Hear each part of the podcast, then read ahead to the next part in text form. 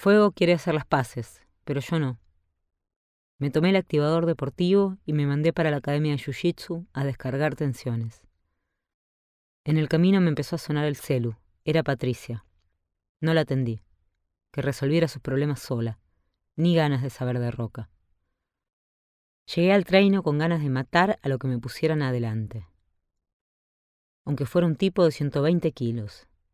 Pero el profe me enfrentó con su novia.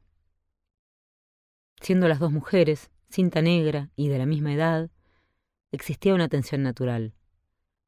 Hasta ahora veníamos siguiendo un pacto tácito de no agresión, pero yo estaba rabiosa y le fui con todo. Ella respondió como cualquiera a quien le disputan su territorio.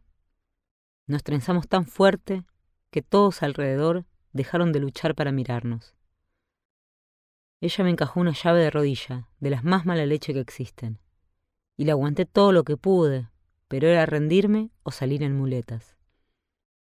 Di los dos golpecitos en el tatami que significan me rindo, y me soltó.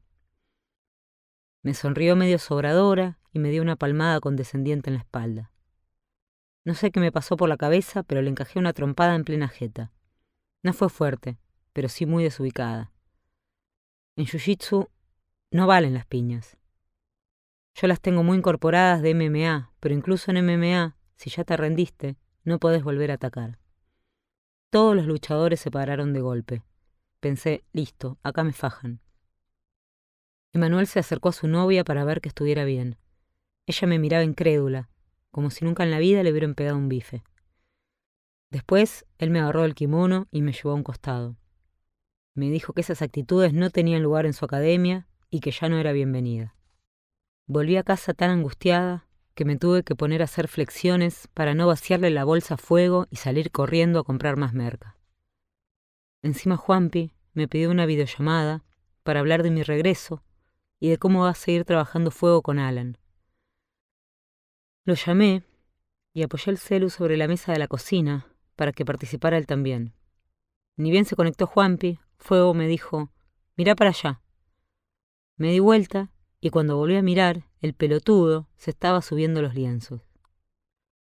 Acababa de pelar la chota en cámara mientras yo estaba de espaldas, como jodiendo que me iba a coger. Derrapó. Ahí sí no me pude contener. Le grité que era un animal, un guanaco, un falopero.